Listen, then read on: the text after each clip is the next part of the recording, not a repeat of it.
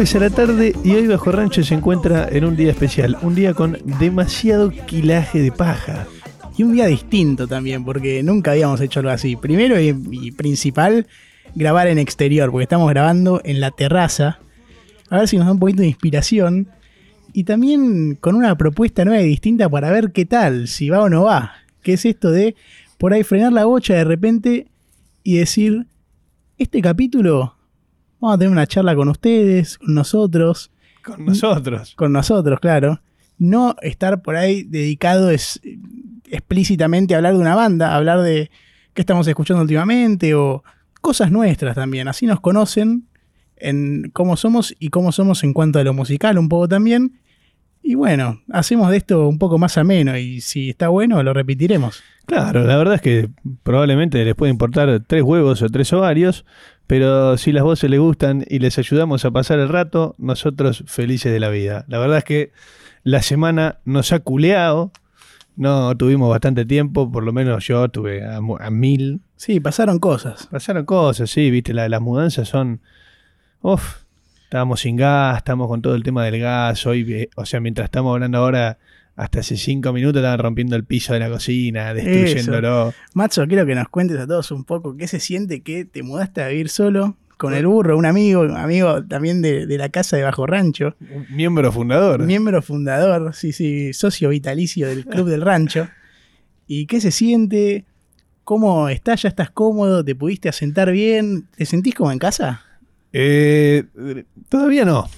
Pero porque recién va una semana, ¿viste? Es como me estoy adaptando. Eh, ¿Viste? Encima con todo esto de que el, el, el, mundo quiere conocer dónde te mudás, pero claro. no está fácil, ¿viste? Entonces se arma todo ahí una especie de, de white people's problems de, de, de manejar eso. Eh, pero muy contento con el burro, llevamos la guitarra, entonces nos cagamos de risa, ¿viste? Estamos... Además, una relación de tanto tiempo, convivir ahí ya es eh, un placer, no, divertido. Musicalmente encima estamos en la misma sintonía, eso es muy Eso, bueno. yo le quiero contar a todos que conocí la casa del Matzo, fui de los pocos afortunados. Y llego y me recibió con ahí un, un guitarrista que era un blusero. Justin Johnson, una bestia. Justin Johnson. Tremendo, me bestia, encantó. Es un tipo que, que, que, agarra una guitarra y te hace sentir en medio del, del delta de Mississippi. Y el ah, chabón bueno. tiene como, no sé, 600 mil visitas por video, ¿viste? Está, está, loco. O sea, ¿es actual? Es actual, es actual, es un tipo que eh, está, hoy en día muy vigente. Qué lindo, ¿cómo lo conociste? Y aprendiendo a tocar la guitarra, buscando, ah, ¿viste? A mí me gusta mucho el blues y qué sé yo, decía, no sé, eh, Finger Picking Delta Blues Lesson. Y de repente un día apareció este Justin Johnson que enseñó dos cositas que me sirvieron, que bueno, las usé más porque soy un vago, pero dije, ¿cómo, para conocerlo. ¿Cómo toca este mono? Claro, y entré al canal y nah. Una bestia. Y de repente un video dice 10 minutes of uh, laid back blues uh, for whiskey sipping. ¿entendés? Claro, y, sí. Y, y, suena para eso, para estar tirado. Es para ponerte whisky. chocha. Claro, me pone chocho. Me pone Después chocho. me recibiste, va, no me recibiste porque me recibiste con este anterior. Después lo siguió Stevie Ray Vaughan, así que fuimos de, de bien el mejor. Y así fue una noche de escuchar buena música. Jugar unos fifitas, ¿no? También. Sí, jugar unos FIFA, tanto tiempo sin jugar unos FIFA. Sí. Comer ahí juntos y estuvo lindo, ¿viste? Que eso no es algo que es tan común hoy en día o, o, por ahí de a poco se está dando, de a poco te podés juntar a comer con amigos y con cautela y siendo pocos, entonces se, se, lo aprecia y se lo valora, estuvo lindo. Escuchame, Pela, si te tengo que preguntar, durante esta cuarentena, ¿qué fue el género musical que más consumiste? Uy, ¿sabés que... Qué pregunta, ¿eh? Porque justamente Bajo Rancho hizo que no pueda hacer algo monótono fuimos por todos lados. Escuché rock, escuché blues, escuché un poquito de punk también, metal. Eh, volví a escuchar Green Day, que okay. hace mucho no escuchaba y escuché un tiempito de Green Day. Y últimamente me puse a, a, rasquetear ahí lo que fui aprendiendo en Bajo Rancho. Entonces estaba con los pibes, por ejemplo, y escuchamos Space Monkeys, que es la versión reggae de Gorilas. Eso estuvo lindo. Después. ¿Cómo? O sea, reversionan las canciones de Gorilas a reggae. Claro, lo hablamos en el capítulo. Es ah, más, no es de ellos mismos. Pero es como, es como, otra pseudo banda virtual que, bueno, hace solo, solo tiene ese disco. ¿eh? Se llama Like a Come Home y es la versión reggae de un disco de gorilas que es un discazo además. Mira, ¿cuál? ¿Sabés cuál? No, no me acuerdo no, exactamente ahora. Pero estuvo lindo. Va, y si tuvieses que elegir una, o sea, un artista, algo que fue lo que te acompañó esta cuarentena, ¿entendés? ¿Por qué? Estoy pensando. ojo, fueron muchos meses, hay diferentes etapas tal vez, pero sí. uno, dos. Bueno, te digo de la última etapa. Volví a escuchar rap, trap, eh, freestyle, la movida así de la música urbana. Me gustó mucho, salieron también temazos que están copados. Y bueno, estuve incursionando de vuelta en eso. Estoy contento, ¿eh? porque además lo había dejado por mucho tiempo. Es más, desde que hablamos aquel cierre de año con la lista esa de Spotify y los gustos que, me había pasado, que era todo trap. Eh, desde ese momento había dejado de escuchar y por ahí escuchaba aisladamente, no porque lo ponía yo, por distintas circunstancias de estar con gente y empecé a escuchar de vuelta. ¿Y quién te gusta? Yo no, conozco mucho. ¿Quién, Bizarrap, no sé quién es, pero bueno, sé que me copa lo que hace Visa porque tiene una movida que está muy interesante. Ayer salió una nota, ¿viste? Caja Negra, Filo News. Eh, que es como un podcast que entrevistan a figuras. Me acuerdo de una entrevista a mí de Granados que le hicieron. Claro, bueno. Ayer salió la de Visa. Eh, hoy es jueves, así que fue el miércoles. Y tremenda entrevista, porque te cuenta. Visa le dicen. Y te cuenta, viste, cómo por ahí desde el principio, que empezó como un hobby, eh, bien de pendejo, y fue practicando y en un momento se dio cuenta que, epa, ojo, esto puede ir para más, pero en paralelo, o sea, antes de llegar a lo que es hoy de producir con distintos artistas. ¿Es conocido? O sea, ¿mueve? Mueve muchísimas millones de reproducciones, tiene en YouTube. Y también, o sea, empezó, por ejemplo, haciendo remix ahí en, viste, distintas batallas de rap del quinto escalón. Hacía remix y, no solo del quinto y con las voces de, los raperos, tipo, mezclaba ahí, tipo, de repente, no sé, uno decía algo y era tipo, ah, ah, ah, ah, ah, ah" y tipo, hacía cosas así, ¿entendés? Y estaba bueno. Ok, un juguetero, le gustaba el chiche ahí, meter mano en producción. Sí, sí, le gustaba eso. Y en cuanto a, qué sé yo, del trap, me gusta mucho ICA, porque creo que es por ahí el emblema más puro del trap. Y es una redundancia porque el trap es sucio. Easy A. Easy A, Alejo. Viejo. Te, Macho, no, no, empecemos. no, pero que cómo, dale, un poquito más de originalidad. Easy, easy, ah, y conocemos a Easy dale. Este es Easy A y es, te digo, por ahí el que más sigue, el, o sea, el que más pegado está en cuanto al trap y lo que hace es más puro dentro de ese género eh, de Argentina. Para mí, o sea, después tenés muchas figuras, qué sé yo. Tenés un Duki, tenés un Cerreone, Pistea. Woz sacó trabajos inclusive en cuarentena. y vi que estuvo con León, eso me la subió. No, me gustó lo que hizo, o sea, no me gustó que, escuché uno de Ana no duerme, que estaba en León, estaba... Flaco. Sí, estaba... ¿Quién más estaba? Conociendo Rusia. Conociendo Rusia. Y estaba Woz. Y me gustó que esté como que bien. O sea, me cabe que, que se mueva por esos mambos. El tema que, bueno, salió con el rap. Yo pensé que iba a cantar él, tipo, con su voz y, la canción. Sí, Pero, bueno, aún así, me, encanta por lo menos que se, se como se junte se con animó a imprimirle su estilo a un tema legendario. Claro, estás tocando con Lebón, ¿entendés? Una leyenda argentina. Bueno, hablando de Conociendo Rusia, que estuvo ahí también en ese temita, eh, lo, estuve, lo descubrí en la cuarentena, estuve escuchando bastante. Me perdí los shows por streaming que hizo y eso, la verdad que, bueno, ya tendré la oportunidad de verlo de vuelta cuando lo haga pero me gustó. Y sacó un tema con Fito la semana pasada. El nombre en este momento, no, Tu Encanto es. Ahí va, ¿Tu ahí va, Tu Encanto. Bien. Y está bueno, ¿eh? Me gusta. Nuevo disco de ACDC.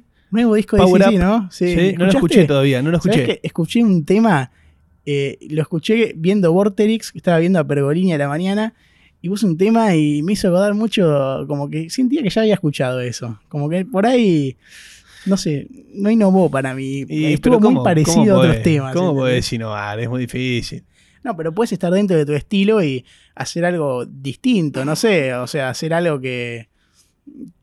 algo nuevo. Yo sentí que eh, hasta las melodías parecían. Ok, ok, yo no lo escuché. pero, lo escuché entero, pero me la sube igual, me la sube que, que, que bandas míticas siguen sacando cosas. Eso está bueno, porque además es una banda... De, Mira, no sé cuándo data exactamente porque no le hicimos el capítulo, pero bueno, va a estar bueno aprenderlo. pero claro, es una banda que tiene muchísimos años, que ya los ves y están grandes y tenés, no sé, desquiciados como Angus Young que no para de correr y saltar y hacer de, parece hiperactivo, ¿viste? En los recitales. Sí, sí, sí. Y después cerré tranquilo las entrevistas. Yo me acuerdo haber visto un par de entrevistas cuando me agarró la época eh, esa de que, viste, hay un video famoso de, de como la gente argentina en los oh, Bueno, ese, en un momento hay una entrevista a, lo de ACDC y lo ves Angus Young con un tecito, todo tranquilo, que no habla nada y de repente lo ves en el escenario y es un demonio suelto por, ahí, por la pista. Creo que lo que hablas es que cuando vinieron a Argentina, no sé si fue 2000 algo, sí, por River. Sí. Eh, en ese momento filmaron el recital y quedó, pero increíble, se notaba la manija del público argentino, como que quedó muy copado.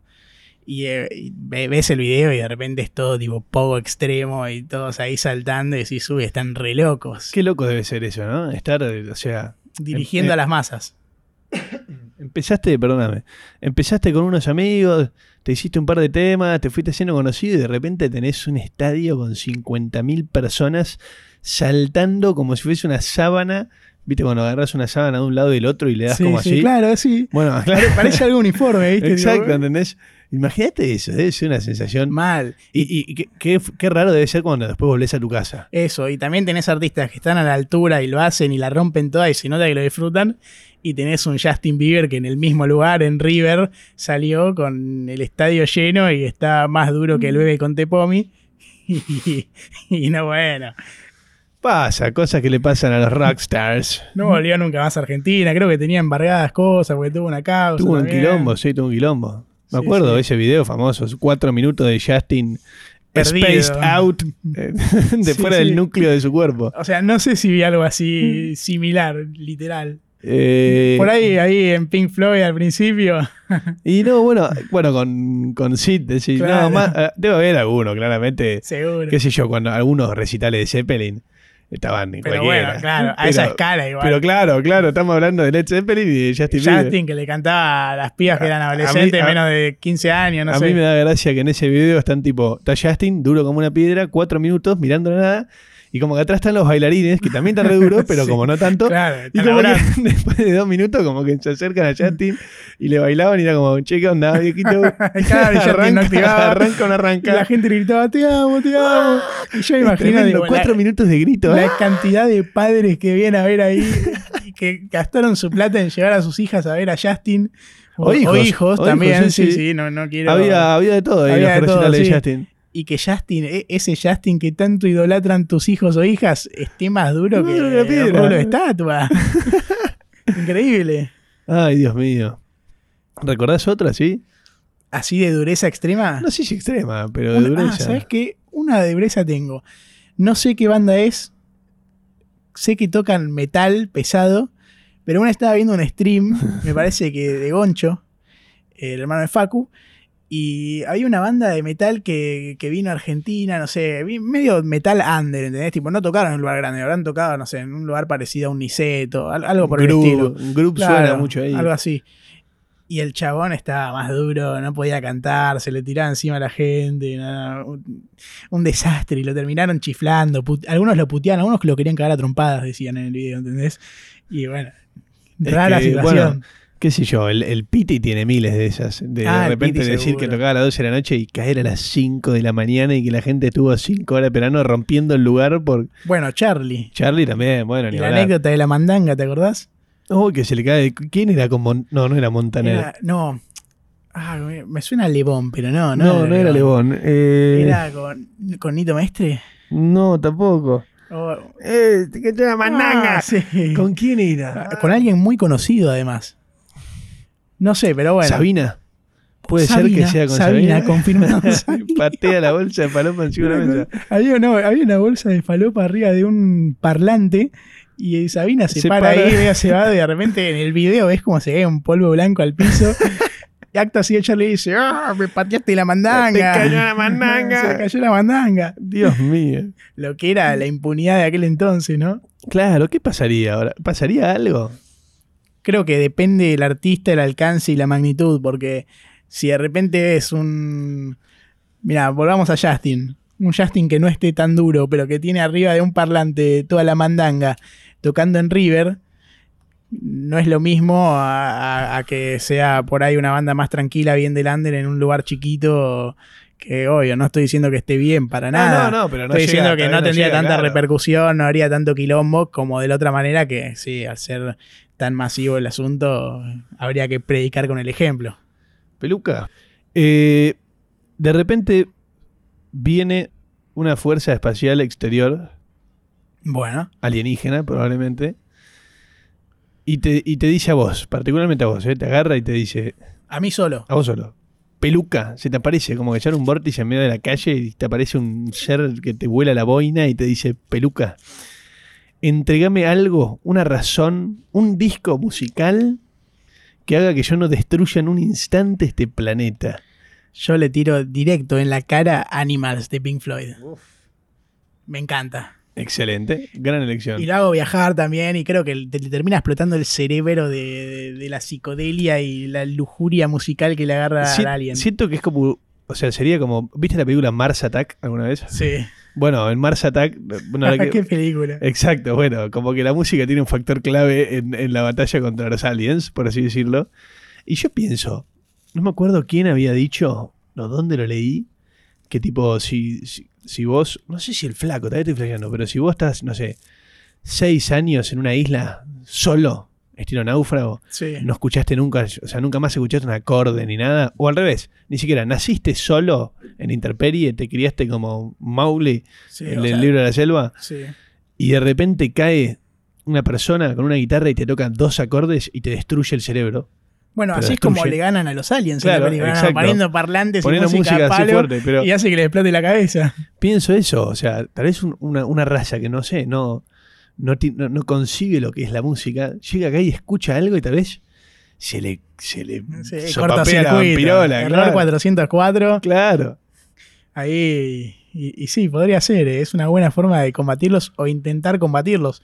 Si no, o sea, lo peor que puede pasar si no les explota la cabeza es que se queden bailando con vos porque no pueden decir que no está bueno. Yo creo que es algo interespacial. Claro, el, el placer supera que supera las barreras del lenguaje. Inclusive vos que podés escuchar música en otros idiomas que no conoces y te gusta, bueno, un marciano por ahí se la banca también. ¿Cómo será la música alienígena? Uh, para mí es tipo... Todos ruidos binarios que te penetran el cerebro. Bien de computadora. Qué flashero, eh. ¿Te imaginas que la música que conocemos fue implantada? ¿En qué sentido? O sea. ¿Te imaginas que John Lennon y Paul McCartney eran dos reptilianos? Ah, bueno. O robots. O robots. Y por computadoras. Bueno, viste que sobre Paul McCartney hay como una especie de teoría conspirativa que dicen que se murió y lo suplantaron por una persona igual, exactamente igual. Y que es por eso que en el disco de de Abbey Road está descalzo y con los pies al revés que los otros y que en Sgt. Pepper en una parte del disco también hay como una... una... Son teorías, eh, teorías. hermosas, hermosas. viste que la gente se pone a viajar con esas cosas y bueno, hay que también hay que darle libertad a la mente. Historia para Bajo Rancho Futuro es una historia que se la debemos al gran J, un gran amigo. La historia de Robert Johnson, uno de los grandes influyentes de la música moderna, del blues y del rock, que justamente el tipo es uno, creo que es, no, te lo puedo decir con total certeza, pero el, miembro fundador del Club de los 27. Eh, que al ¿El parecer, primero decís? Claro, el primero. Al parecer como que el loco tenía, no sé, 22 años, sabía tocar la viola hasta ahí, y parece que el loco se fue durante un año, desapareció, y volvió al año tocando la guitarra como nadie había tocado nunca la guitarra, y haciendo muchas referencias en sus nuevas canciones al diablo y a ah, Satanás. Y al parecer, ¿viste? Tuvo algo de lo lindo ahí. Sí, era medio oscuro, era medio raro y se armó como toda una historieta alrededor. Se murió a los 27. Ojo con esa, es muy buena. Ojo con esa, sí. algo raro pasó ahí. No puede ser que naturalmente Dame de esa frula, Robert. ¿Sabes cómo estoy para un año? Tocar como Cristo, como vos. Bueno, pero después tenés el mismo destino que Robert, que Stevie Ray, que. Bueno, pero Stevie sabemos que tomaba falopa todo el día. El para mí, Stevie se la pasaba tomando y tocando. Claro, sí, sí. Bueno, pero su muerte fue totalmente ajena a su, con su cuestión física. Ya limpio, estaba limpio cuando murió. Claro, y el, el helicóptero, culpa de Clapton. Culpa todo recae en Eric. Pobre Eric. Otro duro, duro, de los más duros, Eric. Ah, sí, de los más duros. Sí, de los más duros. Bueno, mirá. Merquero hasta los 90. Yo, lo veo con esa cara. lo ves como un señor, claro, lo ves como un señor. Oficinista podría ser, sin desprestigiar, o sea, diciendo que tiene un look así que podría estar trabajando atrás de un escritorio. Ponele que se limpió cuando nacimos nosotros. O sea, nosotros vimos toda la vida un Eric limpio, ah, pero era un duro. Duro y parejo le daba a ¿eh? la falopa. Oh, mirá. Sí, sí. Eric, y, bueno, hace poco me vi un, un ranking de los 10 músicos más duros. Y en el top 3 estaba Eric, estaba Ozzy Osbourne y no me acuerdo cuál era el tercero. Y Ozzy, otro durazno total. Re dureta. Y otro, bueno, no sé. Hermoso. A ver, estamos hablando de gente con talentos increíbles. O sea, dureza lo, hablamos en el sentido como le podemos decir duro a un amigo. Claro, bueno, no, sé si tenemos un amigo que esté a ese nivel de dureza. No, ninguno, pero se entiende, se entiende. Claro, con, amor. Con amor. Claro, para un poquito nos reímos un poquito, sin burlarnos, porque sabemos que no ¿Quién no, se ha tomado tres bolsas y tocó un recital para 40.000 personas? por favor. ¿Quién no se tomó tres bolsas y se llenó un River ahí? O si, no lo hiciste, no un programa en TN y se hizo famoso. Claro, exactamente. La viola. Bebe. Me hace acordar. claro. Yo no entiendo por qué Spotify invierte en hacer un podcast con Bebe si nos tiene a nosotros acá, que somos el rancho máximo, el bajo rancho. Y viste, porque no saben. Bueno, eh, le damos un gran saludo al gran Eddie Van Halen, guitarrista de la hostia, que falleció hace un par de días. Sí, eh, rest in peace. Persona muy querida, uno de los creadores de, de, como se le dice, no sé si se le dice finger tapping, un estilo de guitarra que le das como Creo que sí. Claro, el, le das ahí. Se, ve en la cámara y le das como, en vez de tocar así, le das Mira, ¿él fue el precursor en eso? No, uno de los? no te lo puedo asegurar con certeza, tal vez te una falopa, pero uno de los, sin duda. Bueno, y una gran pérdida para el mundo de la música y para tomarse en serio, ¿no? Como lo que pasó en Vorterix. Exacto, eso, por eso se me vino todo, ¿viste? Ni, que, no, me acuerdo qué dijeron, no sabía ni quién era, no, cosa dijeron. Como que se lo, dijeron cagándose de risa y. Loco, se murió fucking no, se, no sé, murió, se murió, ¿De qué no se murió? Dice, uh, no sé, se cagan de risa y creo que es una gran pérdida para la música y no está bueno. Para nada. Vorterix, a vos te estoy hablando. a vos, Pergolini, primero pagale a tus empleados. y segundo, dale, viejo, ponte las pilas. Dale, Pergo. Dale, y si no, contrataron a nosotros. Claro, ahí va, contrataron a nosotros. Limpiate ese programa, entramos nosotros. Bajo rancho en Vorterix. Por favor, para la gente que esté escuchando, si tiene algún contacto con Marito, Marito campeón. Sí, lo podemos hacer trending topic también, mundial. Entregamos unos meses, te dejamos que nos pague mal. Después nos vamos a poner con los dientes al filo, pero unos meses claro, entregamos. Sí, claro, sí, sí, sí. Me gusta. Yo sacrifico unos meses. Si ya venimos haciendo esto con amor y compasión. Igual está mal, porque eso, eso es arrodillarse ante el sistema, ¿entendés? Sí, pero lamentablemente hoy en día el sistema está hecho para que tengas que arrodillarte. Sí, y a Pergolini le gusta hacer a la gente arrodillarse. Ah, bueno. sucio. O sea, el sistema es así, hay que romperse el orto, así bien en criollo, al principio para poder lograr después dormirse en los laureles. Que está bueno, no está bueno, y, la verdad que estaría bueno que, si, que, puedas vivir eh, sin, tener que estar, no vivir para el trabajo, trabajar, y, vivir. Claro, a ver, nos ponemos a charlar. Eh, no estamos diciendo que no hay que laburar para nada. El trabajo tiene que ser un medio.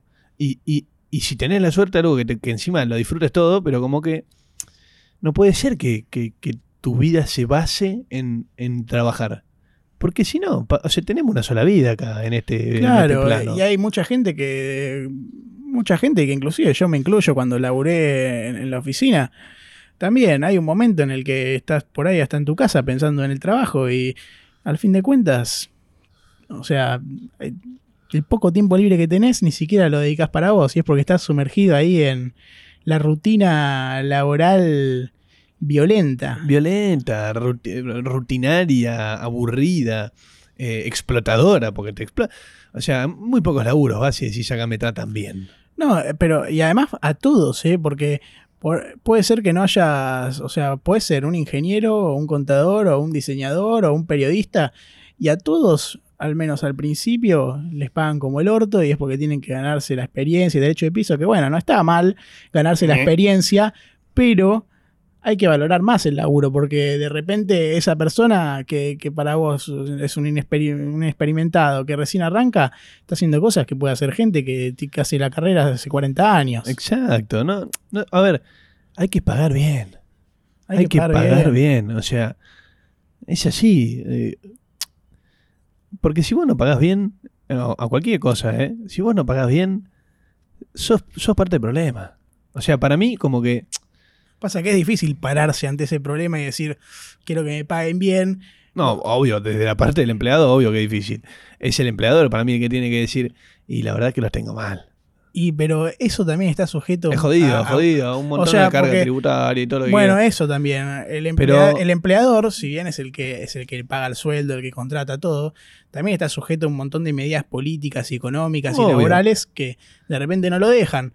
Pero si todos trabajasen, eh, no, no, trabajando literal estoy diciendo, si todos se encargasen de buscar la vuelta de tuerca para que las cosas funcionen mejor, la gente pueda vivir mejor y no tenga que, sufrirla y, estar tranquilo, es que para estaría mí bueno, sería un mundo mejor. Debería ser como una especie de por nivel de ingresos, ¿entendés? Si sos un empleador que sabemos que tenés cuatro casas en casa, o sea, que te tiras un pedo de esa caguita y los tenés cobrando mal, sos un sorete. Si sos una pyme que está remando, y no tendría que pagar lo mismo que lo que está pagando una empresa eh, de, cierto. Como que debería haber toda una escala tributaria que sea justa para todos. ¿Entendés? Que los que más le cuesta emprender pague menos y los que más tienen pague más, pero no porque es porque más tenés. Sea, es como que hay muy poca gente que construyó desde cero algo y llegó allá arriba. mucha, gente pero hay mucha gente que sí construyó desde cero y llegó hasta arriba y que esa gente por ahí entra en la misma bolsa que, otras muchas que, por eso. que vos decís, por ahí no se esforzaron para conseguirlo y lo consiguieron. hay gente que, tiene, boludo, 700.000, 500 hectáreas porque su tatarabuelo ocupó todo eso y, ahora es de él y, y es la misma gente que se queja si de repente Persona que no tiene dónde vivir ponen unas carpas en un baldío abandonado en la concha de la lora. ¿Entendés? Decís, loco, ¿qué pensás que pasó acá hace 300 años? ¿Dónde pensás que sacaste vos tu campo? No lo sacaste porque eh, antes no era tierra de nadie, pusiste vos una, una cuerda ahí y lo hiciste tuyo, boludo. Sí, bueno, no, sé por qué, tan así no sé, porque imagínate, o sea, por lo menos en América fue colonizada cuando ya todo estaba un poquito organizado. Pero bueno, claro, los, que, los españoles cuando llegaron, todos, todo fue tomado. que esta tierra era de ellos. Claro, todo fue tomado. Boludo, el puto Benetton tiene un millón de hectáreas en Argentina. Un tipo de afuera, el presidente tiene un millón de hectáreas de nuestro país, son de un tipo de afuera. Lago, lago escondido, todas esas cosas, una cosa Podría ser un país, ¿no? Más o menos. Claro, boludo. Y, iba a decir la concha de la lora. Un país, o sea, una ciudad, ¿no? No, tampoco claro. exagerado, pero. No sé cuánto es en un millón de hectáreas. ¿Qué música decís que escucha Benetton? no sé, no estaba buscando algo medio garca y no, no sé. Para mí escucha True Colors de Cindy Lauper. ¿Cuál es esa canción? No la tengo. True Colors No sé si es de Cindy Lauper igual. Ahí va, ahí va. Casi seguro, pero esa es la canción. La tengo, True Colors. Porque la, la marca Benetton, lo dije por eso. Ah, United, United Colors of United Benetton. Colors of Benetton. que se caracterizan por tener la ropa de muchos colores, colores vivos. Ahí van. ¿E-, ¿Es ese Benetton? Yo no sabía que era ese Benetton. No sé si es ese Benetton. Ah. ok, perfecto. Pero bueno, ya, que estamos, igual, ya que estamos tirando, es tiramos un, con emporio multinacional de ropa, ese United Colors of Benetton. En todo el mundo. Ya que estamos ahí haciendo un poquito, vamos a tirar directo. para todos lados. Claro. ¿Vos qué música decís que escucha Matzo Milagro Sala? Y me, lo imagino con algo bien de, sus raíces, ¿no? Me lo imagino escuchando. ¿Chámame? Sí, la verdad es que no sé, no sé. Pero, sí, me la reimagino escuchando algo de sus tierras. Olvídate. ¿Sabes quién me sorprendió? Calamaro, que en Twitter eh, de repente banca la movida, por ejemplo, del trap y el rap. Comenta. Volvieron las batallas de rap en FMS, ya van dos fechas en Argentina, por lo menos, hace casi dos meses. Pero bueno, lo vi comentado también sobre las batallas. ¿Y, Papo está peleando? Papo está batallando, está streameando y batallando a pleno. Y la rompe, ¿eh? Me gusta mucho el nivel que tiene. Medio que lo cagaron un poco la pasada. Lo banco, gordo, lo banco. Tiene unas rimas. O sea, el tema es así. Para mí en la batalla, Clan estuvo muy fino. Clan es bien vieja escuela, ¿viste? Ahí agresivo, me, encanta. Y en la réplica yo siento que estuvo mejor Papo, pero bueno, la terminó ganando Clan. El Papo tiene eso como que. Es original, el loco. Para mí es original. Y, y lo que tiene es que odio, yo odio. Por gustos, ¿eh? Y por un tema de estético, de lo que escucha mi oído los raperos que gritan y no se entiende un porongo lo que dicen, eso me molesta. Cuando batallan de Claro, y Papo no, como que no lo ves gritando mucho, es más. Más o menos. No, eh. pero es más, Papo se caracteriza porque muchas veces se ha quedado sin bailar, Pero se pone a bailar, ¿entendés? Es como que le mete otro ritmo el Papo cuando, o sea, cuando, le, cuando agarra el flow, claro. claro, cuando agarra el flow, el gordo lo, lo ves soltar y decís, no, boludo, es una bestia. Sí, uno, ¿sabes que me encanta de la movida que ascendió ahora a FMS? Es Mecha que yo ya lo seguía de antes, lo, vi en otras batallas, estuvo en Red Bull, también viste en, otros torneitos. Y tiene muy buen level, ¿eh? ¿Sí? Muy buen level Mecha y se le replantó. No, no, esos son MKS ah. y Wolf, que son hermanos. Ah. Hermanos amargos. No, callate. ¿Hay en el rojo ahí? No. No sé, de ojo. No, no hay representing ahí, ¿ves, papá?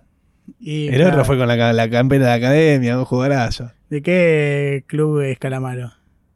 ¿Qué sé yo? Ojo, papá. es un amargo, Calamaro. no, sé, no me cae muy bien.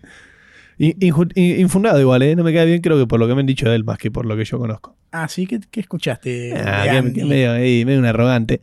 ¿Qué sé yo? Estoy hablando eh, por lo que escuché, la verdad es que no, no es no es una verdad, no tengo ni idea. De, no nunca hablé con él, no traté con Calamaro. Es más, si se copa y quiere participar de un capítulo de Bajo y Rancho se escucha lo que acabo de decir, no creo que se Bueno, pero hay que refutarte y pegarte un baile. Claro, yo como que... Re, son de paz. Re estoy dispuesto como que a que la gente me desprejuicie.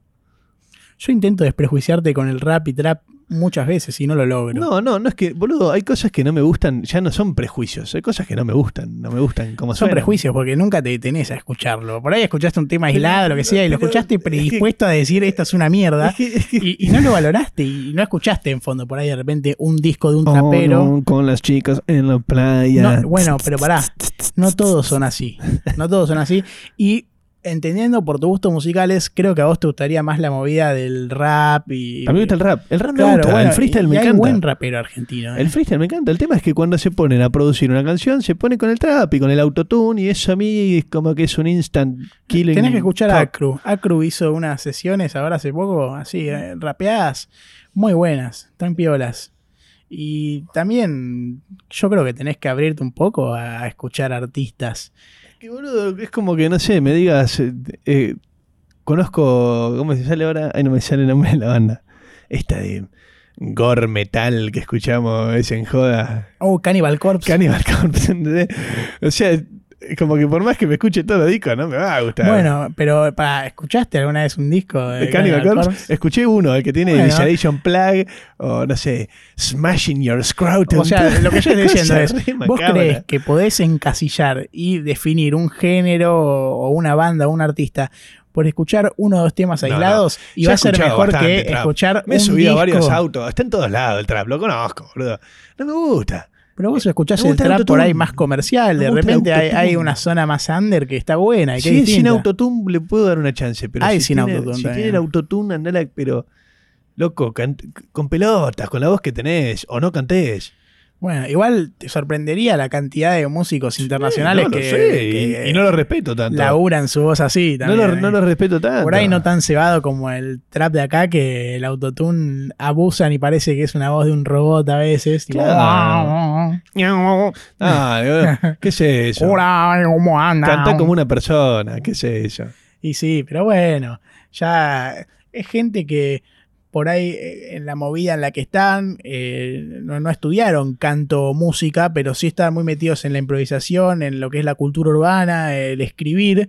Entonces, es su forma de expresar lo que escribieron y todo sin tener la técnica y que intente sonar lo mejor posible. Que no es la mejor, obvio. Para mí tendrían que estudiar mucho. Esforzate, lo que Esforzate. Esforzate, sí. Pero bueno, bueno, mucho también, ¿eh? No, eso sí. No, eso no, no lo pongo en cuestión, ¿eh? La, el laburo, yo respeto lo que hacen. La mayoría no me gusta. De repente se escucha una base que parece, me, suena medio West Coast 90, digo, eh, eh. Eh, eso me hizo acordar un tema del disco de Trueno, el que sacó hace poco. Me, lo mostraste, la base me había gustado. GPS, GPS. Después no sé si... Jala, jala, jala. Ah, Tengo cadena de chala. Catril y Paco Amoroso. jala, jala. me da gracia nada más por el negro Boogie Time que empieza jala, jala, jala.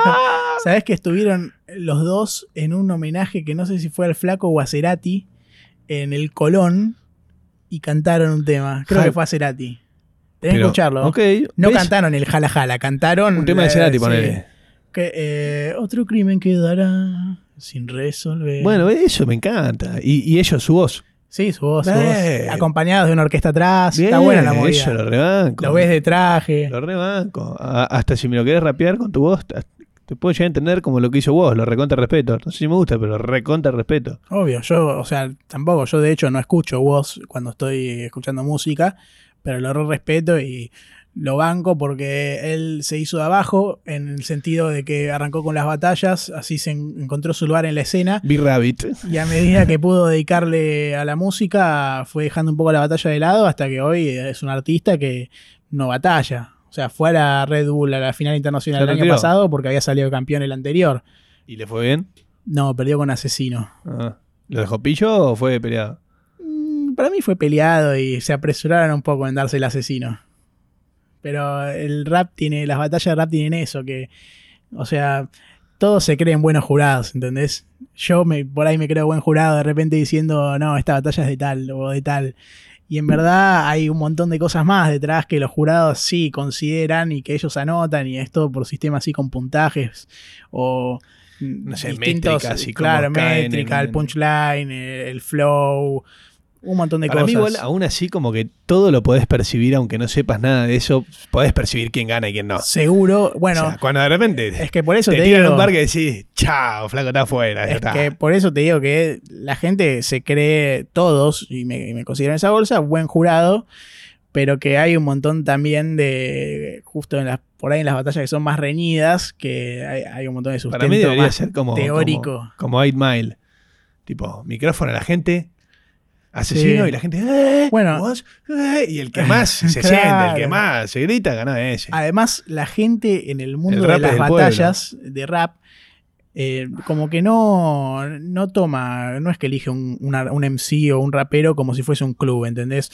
No es que yo hincho por clan y solo voy a hinchar por clan y por ahí se aprecia, batalla, se aprecia el nivel. Se, aprecia, el nivel en general. Puede ser que en una batalla internacional vas a atender más a tu bandera y sí, y eso también hace que cuando hacen batallas en distintos países, la localía sea un, un factor muy importante porque le van a gritar mucho más a un argentino en Argentina que a un chileno en Argentina.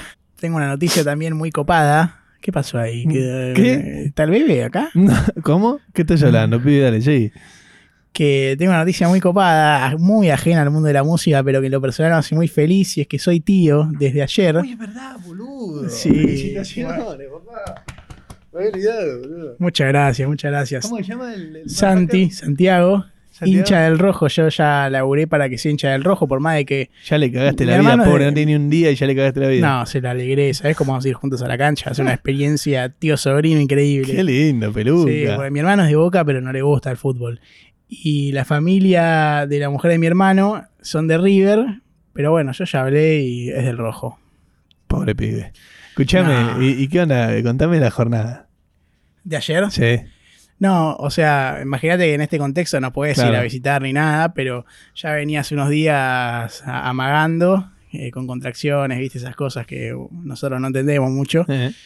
Y eh, ayer volvieron y dijeron, bueno, o sea, si como sigue esto, no sé, tuvieron que inducir el parto, ponele. Claro. cero problemas, todo bien. Nació y salió el facha. ¿Sí? ¿Sí? Qué bien. Lleva la genética Lewis. Lleva la genética, lleva la sangre roja, como la bandera. Como todos, la sangre como todos. Qué lindo, Bueno, macho, la sangre es roja. Y el cielo es celeste y blanco. Uy. el sol hace que nosotros veamos esto celeste y blanco, así que, ¿qué más puede pedir? Bueno. Y eh, por adentro somos rojos. Por adentro somos rojos. Importa lo de adentro, dicen mucho, ¿no? y bueno, fíjate, bro. Pero te felicito, pena. Gracias. Macho, Lindo capítulo, ¿no? Sí, cortemos esta basura. Distinto, raro. Vamos a ver, a ver qué onda, qué parece. Y bueno, fue una jornada diferente. Esperamos que les haya gustado que hayan disfrutado esta charla sin ningún tipo de sentido y que nos perdonen, pero bueno, estamos a full, así que estamos haciendo lo que podemos. Sí, vamos a seguir igual y ya vamos a normalizarlos más. Eso pasaron cosas que dijimos al principio, es que bueno, luego estamos con cosas, la mudanza, yo la facultad, que es último cuatrimestre, entonces muchos laburos y, bueno, como amamos este podcast, intentamos encontrar la manera de seguir haciéndolo a pesar de que a veces... No, y pues yo te amo a vos, papá, yo te quiero ver. charlar como una vez por semana para mí es terapéutico. creo que grabar afuera fue muy especial. Sí, ¿eh? estuvo, lindo. tranca, fresco. La próxima hablando de, me gustaría, no sé, algo medio de reggae. Sugi, acá afuera, solcito, más temprano todavía, así tenemos más solcito. Sí, sí, sí, me gusta, eh va a estar complicado con el tema de cuando vamos a hacer los streams en vivo, pero bueno. Yo te digo que por esto cuelgo dos reflectores. Claro, claro, yo también me gusta, boludo. Pero bueno, Peluca, yo te abandono, eh, te dejo. La verdad es que me quiero ir a la concha de tu hermana. Perdón. Jamás diría eso, sí. Ah, perdón, fue muy mal lo que dije. Muy mal estuve lo que dije. La verdad que sí. Me quiero ir a la esquina. ¿A la esquina de la balada? A la esquina del barrio, allá en Pompeya. Así que, Peluca, te abandono, te quiero mucho, te felicito. Muchas eh, gracias. Por Santiago, felicito a tu hermano ahí, que le llegue, que le llegue mi saludo. Y si te quiero, escucha el podcast jueves. y es fiel a, a los proyectos del La hermano. familia ya no lo escucha para mí. Mi familia no lo escucha. Mi familia creo que no lo escuchó nunca. nunca, eh. Listo. Pero bueno. Vamos, Peluca, te quiero.